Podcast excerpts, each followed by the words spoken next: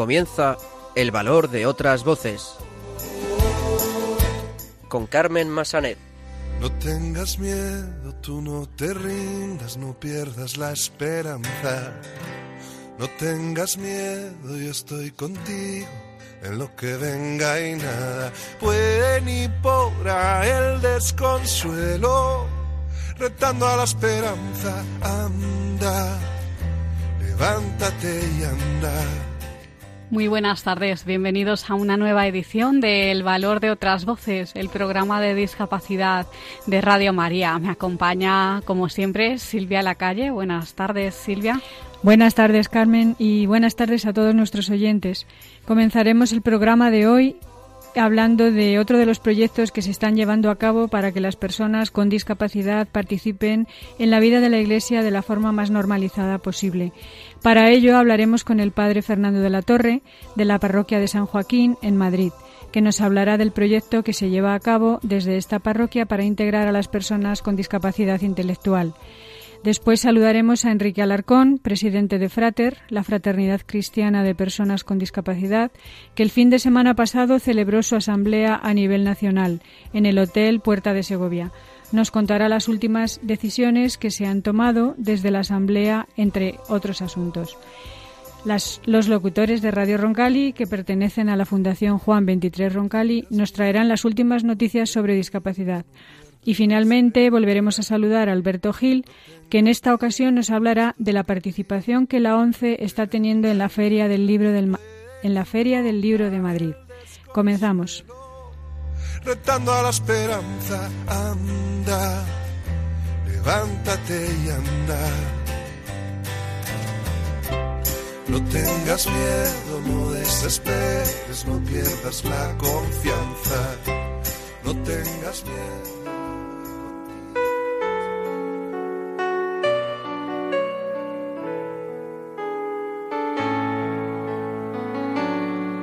Luz en la oscuridad, personas que hacen un mundo mejor.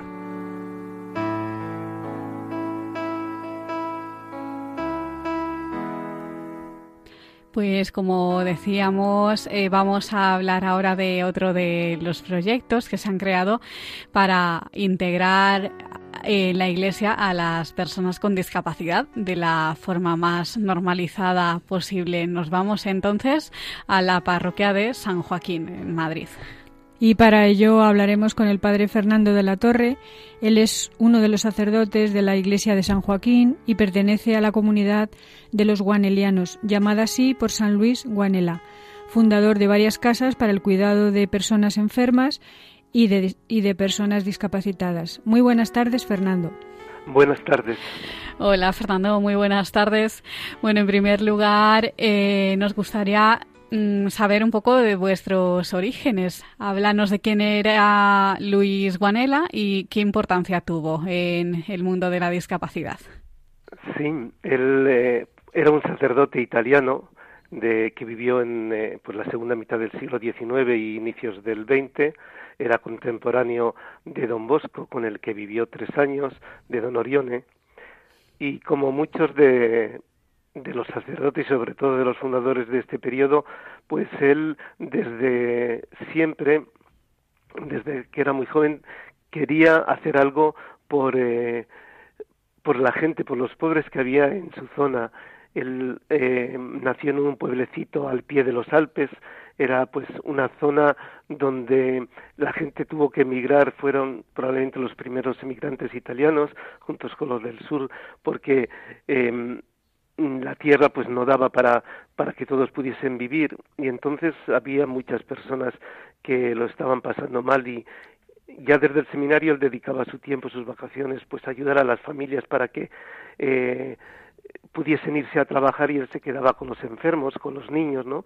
Y siempre tuvo este deseo en su vida, el, el hacer algo por la gente de su pueblo, por lo cual, de su zona, por lo cual cada vez que después de ser ordenado iba a un pueblo, pues él intentaba ayudar, eh, alfabetizar, eh, ayudarles a construir, eh, pues, eh, estructuras para mejorar su vida, pero era un periodo bastante difícil y cualquiera eh, que ayudaba al pueblo era visto como un reaccionario, como alguien que quería llevar ideas extrañas y entonces encontró muchas dificultades a nivel civil y a nivel también eclesiástico. Entonces eh, fue ya bastante avanzada su vida cuando consiguió empezar una obra eh, en la ciudad de Como, que es una ciudad que está muy cerca ya de, de Suiza, y allí empezó a recoger a todos aquellos que, que encontraba. Al principio era una mezcla de ancianos, trabajadoras, porque era una zona de trabajo de la seda, de fábricas, eh, niños que estaban eh, pues eh, huérfanos porque sus padres habían tenido que emigrar y se habían quedado con algún familiar y poco a poco hasta que, que bueno fue extendiéndose luego a Milán, la gran ciudad y a otras partes de Italia. Digamos que eh, los inicios son desde una realidad pues pobre como era eh, la de finales del siglo pasado, eh, perdón, del 19 inicios del 20 y, y, ese gran deseo pues de de ayudar a la gente, de mostrar a la gente, decía, el que Dios nos quiere, que todos puedan experimentar eso. Y bueno, ¿cómo surge la idea de crear un proyecto para personas con discapacidad en la parroquia? En la parroquia, pues eh, bueno, nosotros eh, vinimos a Madrid eh, no a trabajar directamente en la parroquia, sino porque en ese momento eran pues el año 70, eh, perdón, 90, no 70 y 9 o 80 eh, cerrábamos un colegio que teníamos en, eh, en Aguilar de Campo y deseábamos, así nos lo indicaron también nuestros superiores, de seguir trabajando pues con, eh, con los menores, con los niños, con los jóvenes y supimos que en esta parroquia estaban empezando un proyecto para trabajar con los chicos de la, del barrio. Entonces vinimos a trabajar ahí. Luego, con el tiempo, asumimos también la parroquia y desde, el principio vimos que había un grupo de personas con discapacidad que salían de los centros ocupacionales y pues muchos se quedaban en casa todo el tiempo porque el barrio en esos momentos tenía muchos problemas, las familias preferían que estuviesen en casa, entonces empezamos a pensar cómo, qué hacer con ellos, cómo hacer actividades para que pudiesen encontrarse en la parroquia y así surgió el grupo buscando de ofrecerles unos momentos a lo largo de la semana en que ellos se podían juntar también con los demás eh, niños y personas que venían a la parroquia a grupos, a actividades. Y antes de que se iniciara todo esto, ¿tenías alguna relación con el mundo de la discapacidad?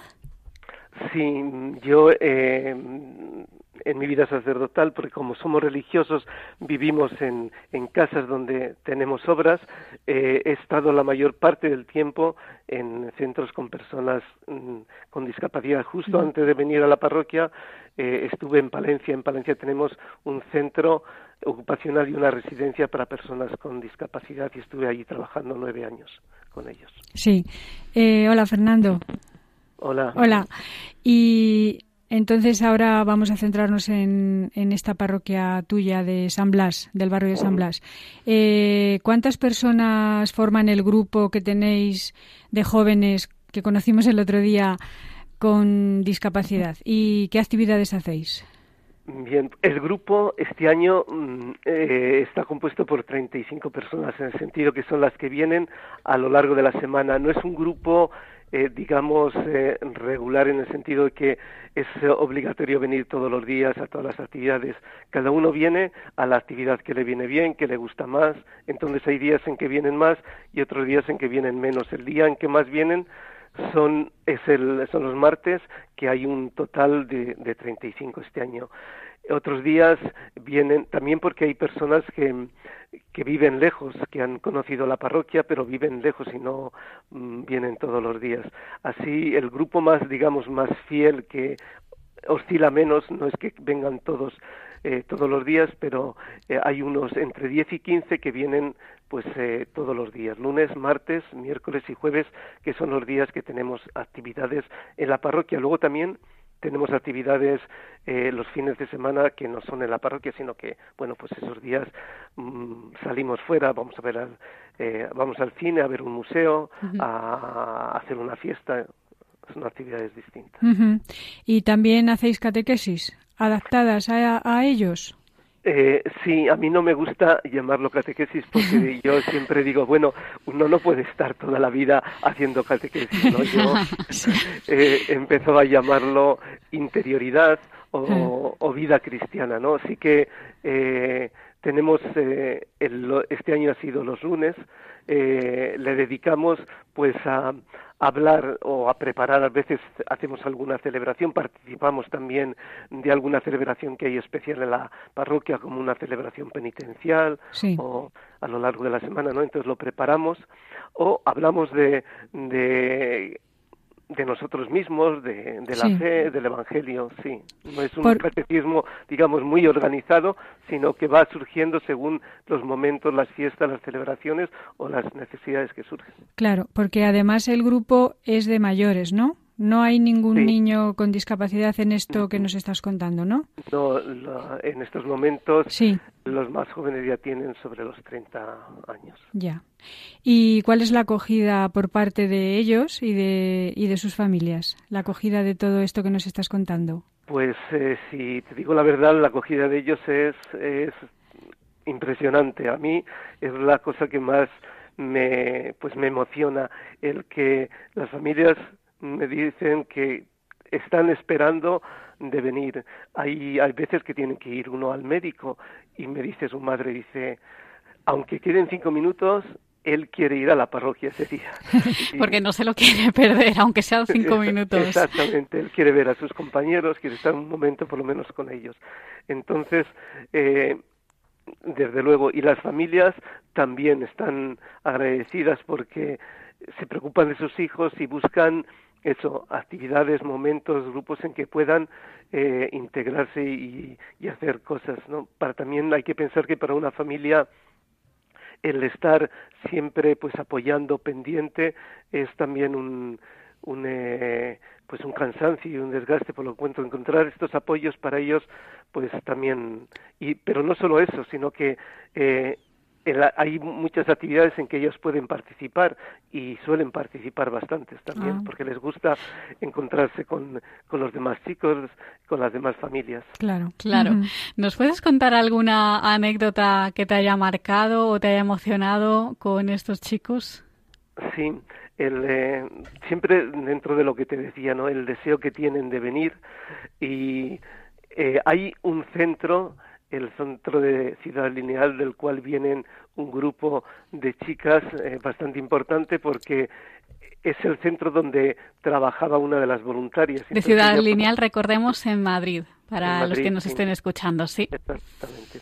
Y entonces, eh, pues yo veo que vienen contentas, y me decía, ellas siempre me dicen, las educadoras que las acompañan, y antes esta voluntaria, eh, para ellas es, es un premio muy grande poder venir, participar al grupo.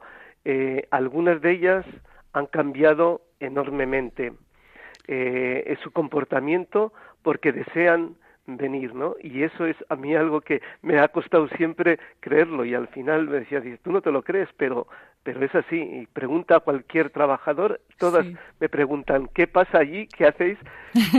que, cambian tanto, ¿no? Así que ¿Y qué has aprendido de esta experiencia trabajando con personas con discapacidad?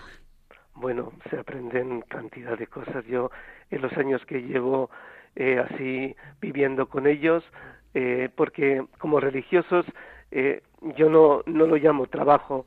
Eh, allí mm, la cara, la, eh, quizá más lo que demuestra más esto es que en Palencia, nuestro centro, nosotros vivimos realmente con ellos, tenemos nuestra casa con ellos, comemos con ellos.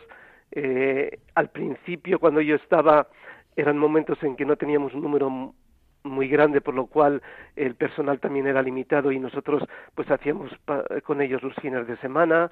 O sea pasábamos cantidad de tiempo con ellos. Se aprende pues bueno en primer lugar sus cualidades la espontaneidad el cariño eh, la sinceridad no el de bueno no sé creo que podría estar un buen Sí, pues para finalizar, eh, dinos dónde pueden llamar, contactar con vosotros, eh, los oyentes, para obtener más información de este, de este proyecto o dónde pueden ir a conoceros personalmente. Pues estamos en la parroquia de San Joaquín, en el barrio de San Blas. Es en la calle Amposta, justo la calle que en la que está la iglesia se llama calle Amposta y es la única iglesia que hay.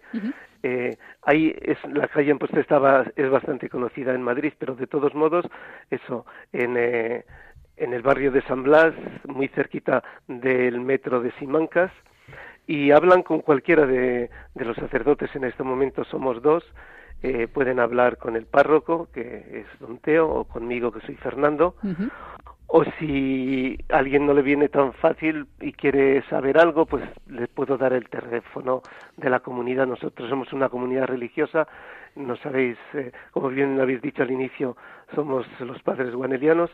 El nombre oficial de la congregación es Siervos de la Caridad. Ninguno de los dos nombres son muy conocidos, pero suele sonar más Siervos de la Caridad. Sí. Si nos puedes dar el teléfono, sí. Es el 91 313 41 44. Vale. Perfecto, lo tenemos. Lo tenemos. Pues padre Fernando de la Torre de la parroquia de San Joaquín, muchísimas gracias de verdad por ayudarnos a difundir este proyecto para la integración de las personas con discapacidad en vuestra parroquia. Necesitamos muchos proyectos de verdad como este. Es un Ojalá, placer, ojalá. de verdad. Encantada. Muchas gracias a vosotras. Gracias. Fernando. Adiós, un abrazo. Adiós.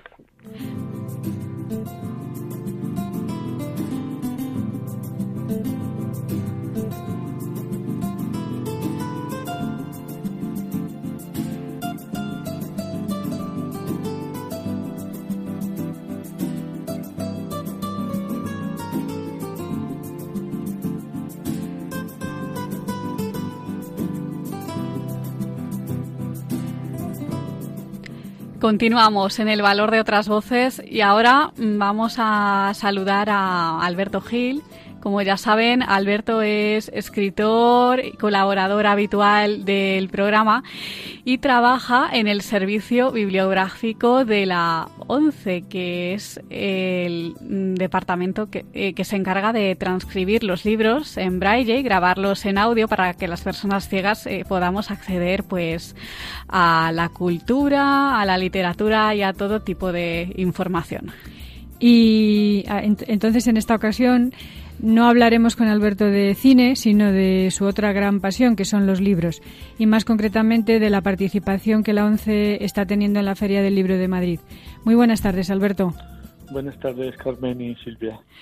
Muy buenas tardes, Alberto. Eh, bueno, la mm, ONCE hace 15 años tuvo su espacio ¿no? en la Feria del Libro y ahora lo vuelve a tener. Eh, ¿Sabrías decirnos cómo habéis tardado tanto tiempo?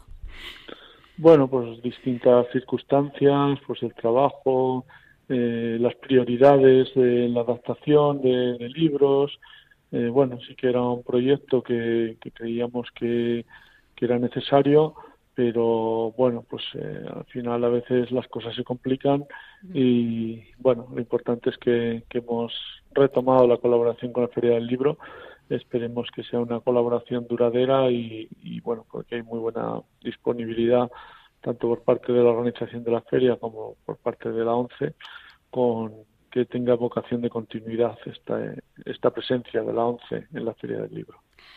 Claro, y en esos momentos eh, las adaptaciones que había mm, de los libros hace 15 años no eran las mismas que las que nos podemos encontrar ahora. ¿Qué diferencias más así importantes podemos encontrar?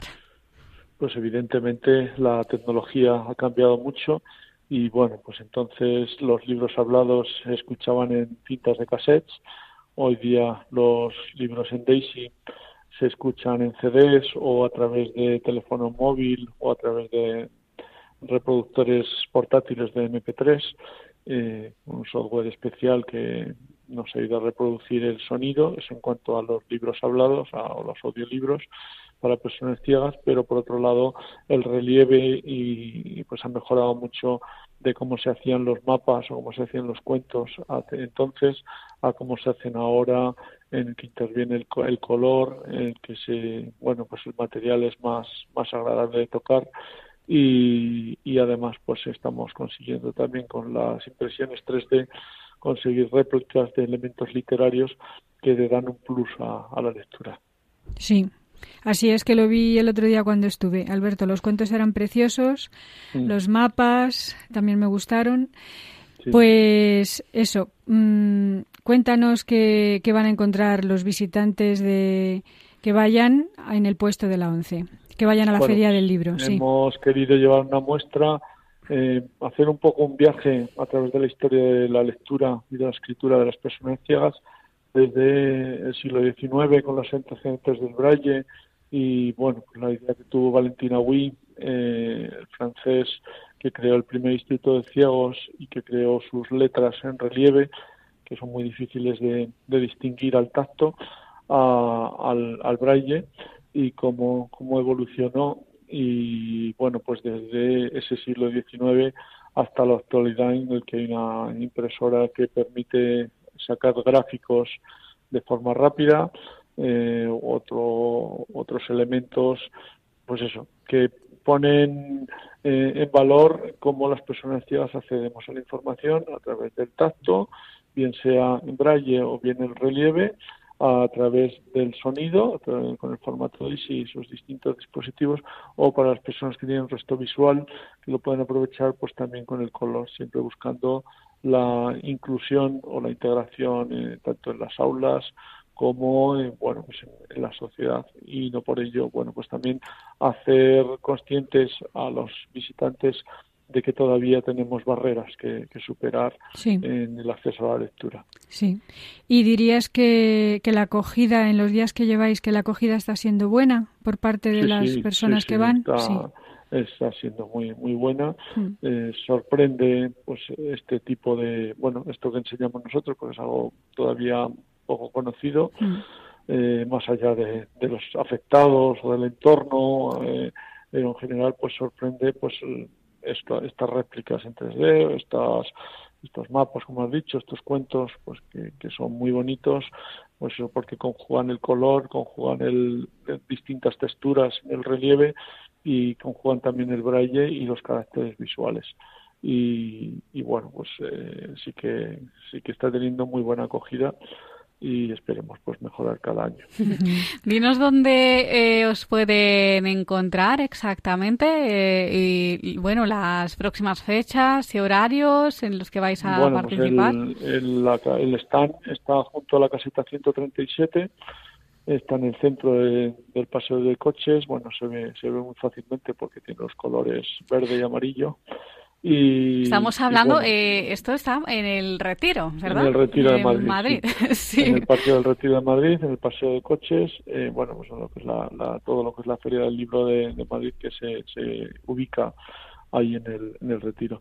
Y en los horarios, pues son los habituales de la feria, de lunes a viernes de 12, perdón, de 11 a 2, lunes a viernes de 11 a 2 por la mañana y de 18 a 21 a 30 por la tarde, esto de lunes a viernes, y el fin de semana de 11 a 3 o 15 horas por la mañana, sábado y domingo, y de 17 a 21 a 30 horas eh, sábado y domingo por la tarde. ¿Y a ti te van a poder encontrar en alguno de estos días? Yo estaré eh, estaré el, el, día 15 por la tarde, también el día 11 por la tarde y bueno, pues el, el día 8 también no, el día 8 ayer ya, ya, ya pasado. sí. El día 11, el día 11 y el día 15, a las 2 por la tarde. Perfecto, pues ahí estará Alberto por si alguno de ustedes quiere pasar a saludarle personalmente. Pues Alberto Gil, muchas gracias Alberto Gil, escritor, colaborador habitual de este programa. Eh, muchas gracias por ayudarnos a difundir pues vuestra participación en la Feria del Libro de Madrid y les invitamos a nuestros oyentes a pues a conocer las diferentes formas que tenemos en este caso las personas ciegas de acceder a la cultura y a la, a la literatura y pues a todo tipo de información. Muchas gracias, Alberto. Estupendo. Un abrazo, hasta pronto. Un abrazo, un abrazo Alberto.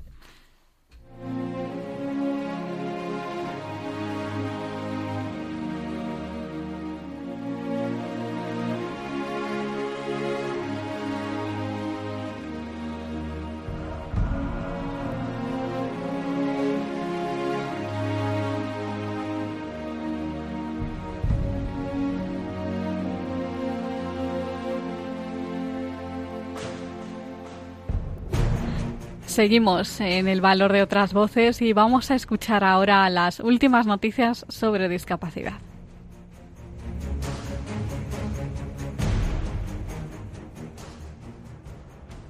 Buenas tardes, queridos oyentes del valor de otras voces. Ya estamos aquí un domingo más para contaros las noticias más revelantes del mundo de la discapacidad. Hoy me acompañan mis compañeros David Soria y Víctor Rojo. Buenas tardes, chicos, y muy buenas tardes a todos los oyentes de Radio María que nos escuchan. Buenas tardes. Buenas tardes, compañeros y, radio y radioyentes. Jóvenes con discapacidad intelectual se gradúan por la CEU San Pablo en un curso de consultor de accesibilidad universal. El título ha sido financiado por Fundación 11 en colaboración con el Fondo Social Europeo y su objetivo es mejorar la inserción laboral de jóvenes con este tipo de discapacidad. Titulado Consultor de Accesibilidad Universal, el curso se clausuró este miércoles en un acto presidido por el rector de la Universidad CEU San Pablo Antonio Calvo. Este curso ha contado con la colaboración de la Fundación Juan Roncali y de diferentes empresas que han acogido alumnos en práctica. Gracias compañeros. Seguimos con las noticias de la actualidad en Madrid.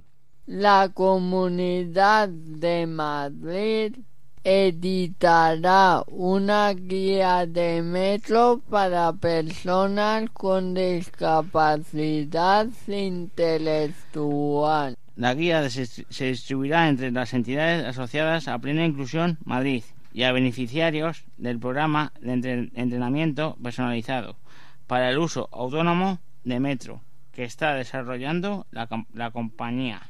Además, el texto se podrá descargar gratuitamente en la web de Metro de Madrid y será visible en cualquier dispositivo digital. La guía también permitirá a los empleados de Metro, en especial a los que trabajan en las estaciones, explicar con claridad conceptos básicos en caso de que sea necesario, ya que la tendrá descargada en sus, en sus tabletas para poder consultarla en cualquier momento. Seguimos con más noticias. Sí, Dani. Un total de 48 personas con discapacidad intelectual y grandes necesidades de apoyo y se incorporarán este año al programa Mi Casa en plena inclusión.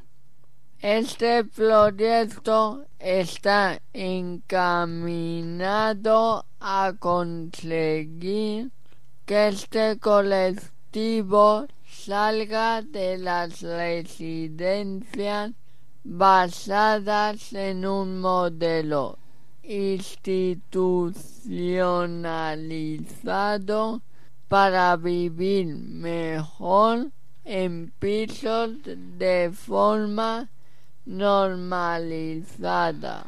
Las primeras en conseguirlo en este año serán 12 personas de Canarias, que en junio transitarán de su residencia a viviendas inclusivas, siempre con los apoyos precisos. En octubre lo harán otras 12 en Cataluña, las mismas en Extremadura, y otras tantas en Cantabria.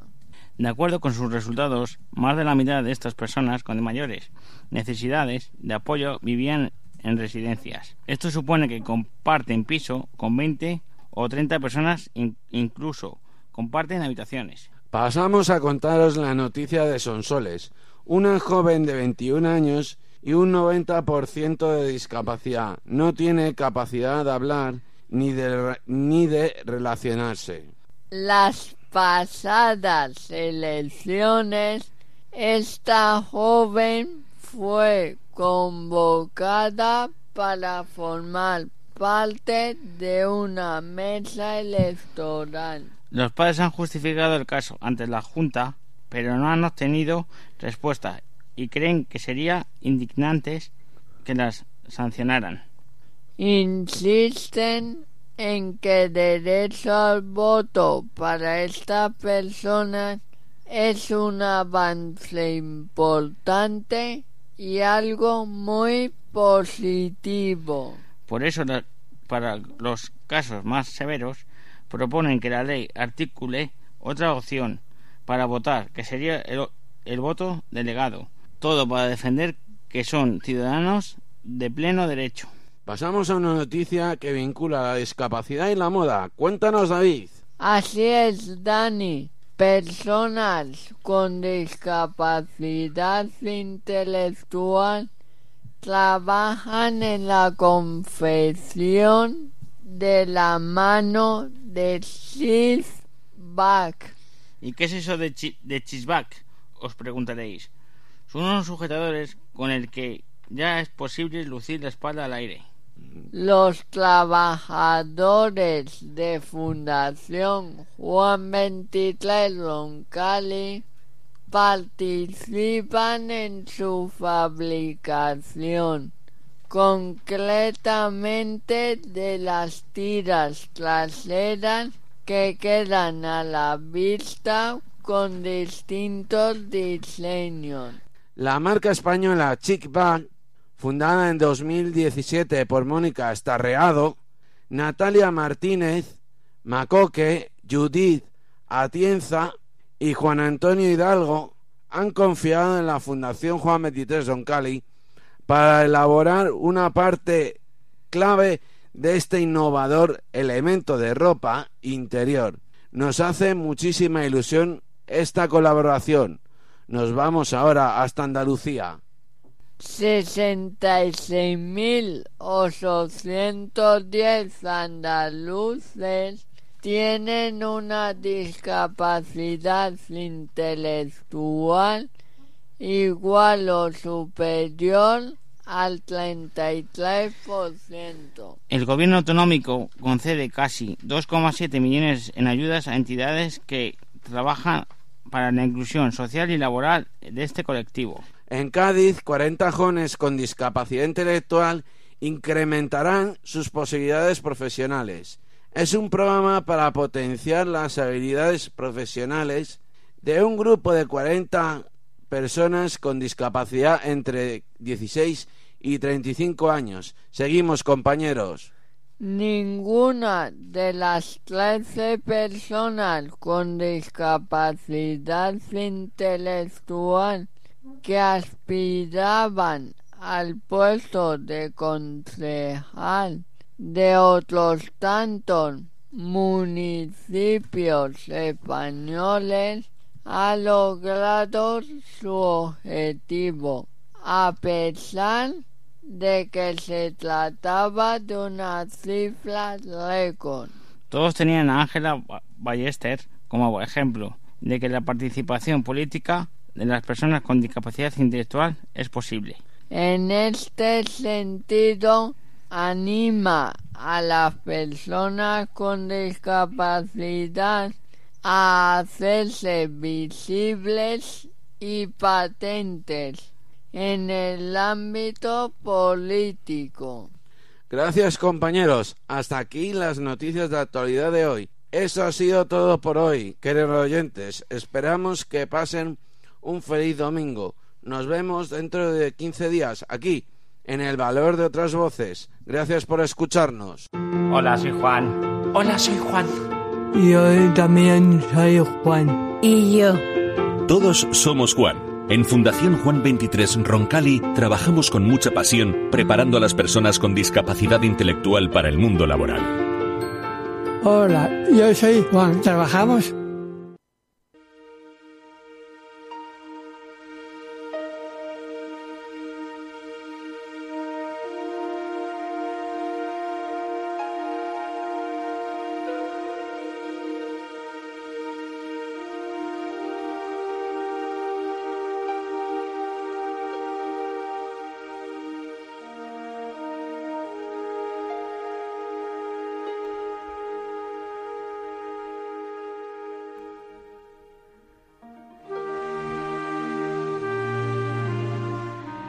Continuamos en el valor de otras voces y ahora vamos a saludar, a Enrique Alarcón, el presidente de Frater, de la Fraternidad Cristiana de Personas con Discapacidad, que el fin de semana pasado celebró su Asamblea Nacional en el Hotel Puerta de Segovia. Nos contará las últimas eh, decisiones que se han tomado desde la Asamblea, entre otros asuntos también de interés. Muy buenas tardes, Enrique.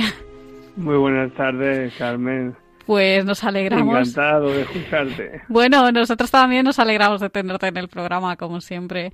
En primer lugar, Enrique, recuerda a los oyentes eh, mm, quién forma la Asamblea Nacional de Frater y cuáles son sus funciones. Bueno, la Asamblea de Frater tiene la peculiaridad de reunirse cada dos años y mm, en, en medio de ellas tenemos lo que llamamos las comisiones generales, que son representantes de todas las zonas para entendernos de las regiones. Entonces, en la Asamblea General eh, nos juntamos prácticamente unas 38 fraternidades diocesanas de toda España.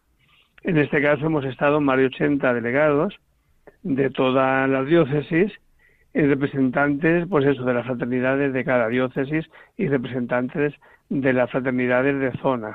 Y entre otros asuntos, como decíamos, tratasteis el tema del el compromiso que vosotros eh, tenéis, mm, bueno, mm, que Frater tiene como laicos, ¿no? Dentro de la Iglesia, ¿no? La ponencia se llamaba, recuérdanos el título de la ponencia sobre la que eh, trató la Asamblea. Sí, en la ponencia se llamaba el carácter laical de Frater. El lema que teníamos en la Asamblea para este año era Frater comprometida en la misión de Jesús. Y eso fue lo que nos convocó en este momento. Eh, porque lo que abordamos en la Asamblea eran los retos que hoy se nos plantean ante la tarea evangelizadora tanto en la sociedad como en la Iglesia.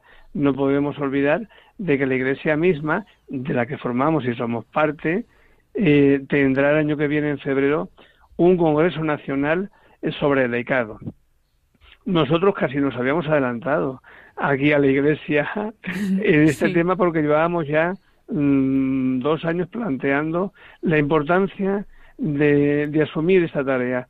¿Qué es lo que está pasando hoy día en el mundo, en la sociedad? La sociedad ha cambiado muchísimo. Tenemos una nueva cultura, unas nuevas formas de comunicación, una nueva realidad, ¿no? Y entonces creíamos muy interesante, muy importante el ver cuál era nuestro lugar en la sociedad y en la iglesia. Y claro, teníamos que mirarlo desde la perspectiva de, del laicado. Nosotros, como laicos, tenemos una responsabilidad evangelizadora radical con el mensaje de Jesús. Y en esa línea es donde nos planteamos el punto central del tema de nuestra asamblea. Y bueno, ¿y qué otros asuntos se trataron? ¿Algún otro asunto de interés? ¿Alguna mm, decisión importante que se tomara desde la Asamblea? Sí, decisiones importantes eh, iban todas en, en torno a lo que es el continuar desarrollando la evangelización desde nuestra propia identidad, ¿no? Y de cómo decimos que queremos una iglesia en salida, sobre todo para llegar a las personas que hoy día el sistema pues va desechando. No solamente es que lo diga el Papa como un tópico, es que nosotros lo vamos viendo en Frater, que las personas con mayor enfermedad crónica o con una discapacidad más acusada, pues se encuentran cada vez más relegadas en la sociedad. Y estamos asistiendo a otro nuevo, eh, otra nueva marginación, quizás más sutil, más escondida. Por eso lo que nos planteábamos en los otros temas era qué lugar tenemos en la sociedad y qué lugar tenemos en la Iglesia. Nos importaba mucho el tema de la Iglesia y en la reivindicación que hacemos en la Iglesia no solamente es querer un espacio físico, que es importantísimo. A veces entramos en la Iglesia, en la parroquia y no sabemos dónde ponernos, como que parece como que vamos estorbando con la silla de ruedas y nos sentimos muy incómodos. Luego tampoco se nos considera a la hora de organizar, a la hora de planificar, a la hora de hacer pastoral, ¿no? cuando nosotros, sobre todo en Frater, entendemos que la tarea del cristiano, todo cristiano, y también el cristiano con enfermedad o con discapacidad. Es una tarea estrictamente de ser agente de pastoral, agente evangelizador. Y en esa línea de una iglesia inclusiva reivindicamos el tener un lugar con una voz propia. Y ese fue el tema también que abordamos. Sí, así es. Así es, Enrique. Eh, además de todo esto que nos estás contando, recordemos también que en estos, en estos próximos meses se van, a se van a celebrar las diferentes colonias de verano que organizáis vuestras fraternidades en las distintas ciudades, ¿no? Mm, cuéntanos todo este tema de las colonias. ¿Hay tiempo para inscribirse todavía? ¿Cómo lo pueden hacer? Cuéntanos. Mm, bueno, pues la verdad, eh, quien tenga interés en pasar unos días en la playa o en la montaña, porque depende, algunas diócesis o zonas lo hacen en un sitio o en otro. Eh, aunque el tiempo ya es apurado, pero hasta julio y agosto hay tiempo. Entonces, si alguna persona que tiene unas circunstancias muy concretas de que se siente agobiada, encerrada y que también entiende como los que estamos ya con dependencia, sabemos de decir, y que mi familia descanse, que tenga libertad para irse y no tener que mirar el reloj para cuando tengo que volver a una urgencia, ¿no? Entonces que se ponga en contacto con nosotros y que nos llame al teléfono que tenemos de Frater y entonces pues nosotros veremos la posibilidad de que pueda estar en una colonia en una colonia de las nuestras. Sí, sí, lo has dado otras... puedes dar el, número, si te parece? Sí, el teléfono al que podéis llamar vais a ser... Eh, te voy a dar el mío propio para tenerlo más controlado. Mira, es el 628... Sí. 281... 505. Y asumo yo eh, personalmente esta responsabilidad de que alguna persona que por sus circunstancias eh, realmente lo necesite, nosotros haremos lo posible para que vaya alguna de las que estén en marcha. Repite el número, Enrique, para que lo puedan tomar bien, por favor. Sí. 628 281 505. Vale, sí, lo tenemos, sí. Lo tenéis. Sí. ¿Algún otro medio también? ¿Algún correo electrónico? Sí. Correo arroba fratersp.org. Repito, correo arroba fratersp, todo junto, punto org. Vale, lo tenemos, lo tenemos, Enrique. Y para estas actividades mm, necesitáis el apoyo de los voluntarios. Cualquiera puede. El tema, el tema de los voluntarios. Muy, muy tema importante. ¿A que sí, Enrique? Sí, es, es triste, pero fíjate que estamos en una sociedad donde eh, como que parece que hay mucha voluntad, mucho voluntarismo, pero luego a la hora de las actividades nos encontramos con que eh, asumir el compromiso, aunque sean 10 días, o ir a una convivencia, recoger a, gente en su casa, acompañar un poco, pues cada vez es más difícil, no entendemos muy bien qué es lo que pasa y la verdad es que sí que necesitamos todas las organizaciones del tercer sector y Frater, por supuesto, también. Porque nosotros, por ejemplo, en Frater, un, un grupo de, las, de los fraternos más importantes que tenemos son personas que están eh, con movilidad reducida en silla de ruedas, ¿no? Sí. Entonces sí que necesitamos personas que se animen a dedicar. Pues mira, decirme que yo tengo unas horas libres a la semana y estoy dispuesto a colaborar, estoy dispuesto a hacer lo que me digáis, ¿no? Si las personas que tienen tiempo supieran lo que supone vivir una experiencia de encuentro personal con una persona que tiene discapacidad o una enfermedad crónica grande, es algo increíble porque normalmente las personas que viven esta situación están llenas de un auténtico espíritu cristiano y de una generosidad increíble en su corazón. Entonces es un regalo estar al lado muchas veces de personas así. Exactamente, exactamente. Así que os invitamos, por favor, os necesitamos y también vosotros os necesitáis. Os queremos y nos queréis también. claro que sí. Enrique, ¿alguna actividad más a destacar para los próximos meses que, o campaña que vayáis a llevar a cabo? Bueno, en principio, mm, luego ya podemos anunciar porque nos vamos a sumar a las campañas ya de cara al otoño, pero las que hacemos con todo el colectivo en general. En este caso con Cocense, que hacemos campañas eh, de carácter social. Y en la Iglesia, pues lo que haremos es seguir trabajando eh, con Acción Católica y con la Conferencia Episcopal preparando el Congreso. Muy bien. Delicado para el año que viene. Pues Enrique Alarcón, presidente de Frater de la Fraternidad Cristiana de Personas con Discapacidad, muchísimas gracias por ayudarnos a difundir vuestro trabajo. Ha sido un placer, como siempre. Muchísimas gracias a vosotras y un abrazo muy grande también para vosotras, pero también para todas las personas con enfermedad y con discapacidad que escuchan Radio María y que sepan que su vida es tremendamente valiosa para la sociedad, para Jesús y para nosotros también. Aquí estamos para todo lo que queráis. Un gran abrazo. Un abrazo. Un abrazo. Un abrazo, Enrique.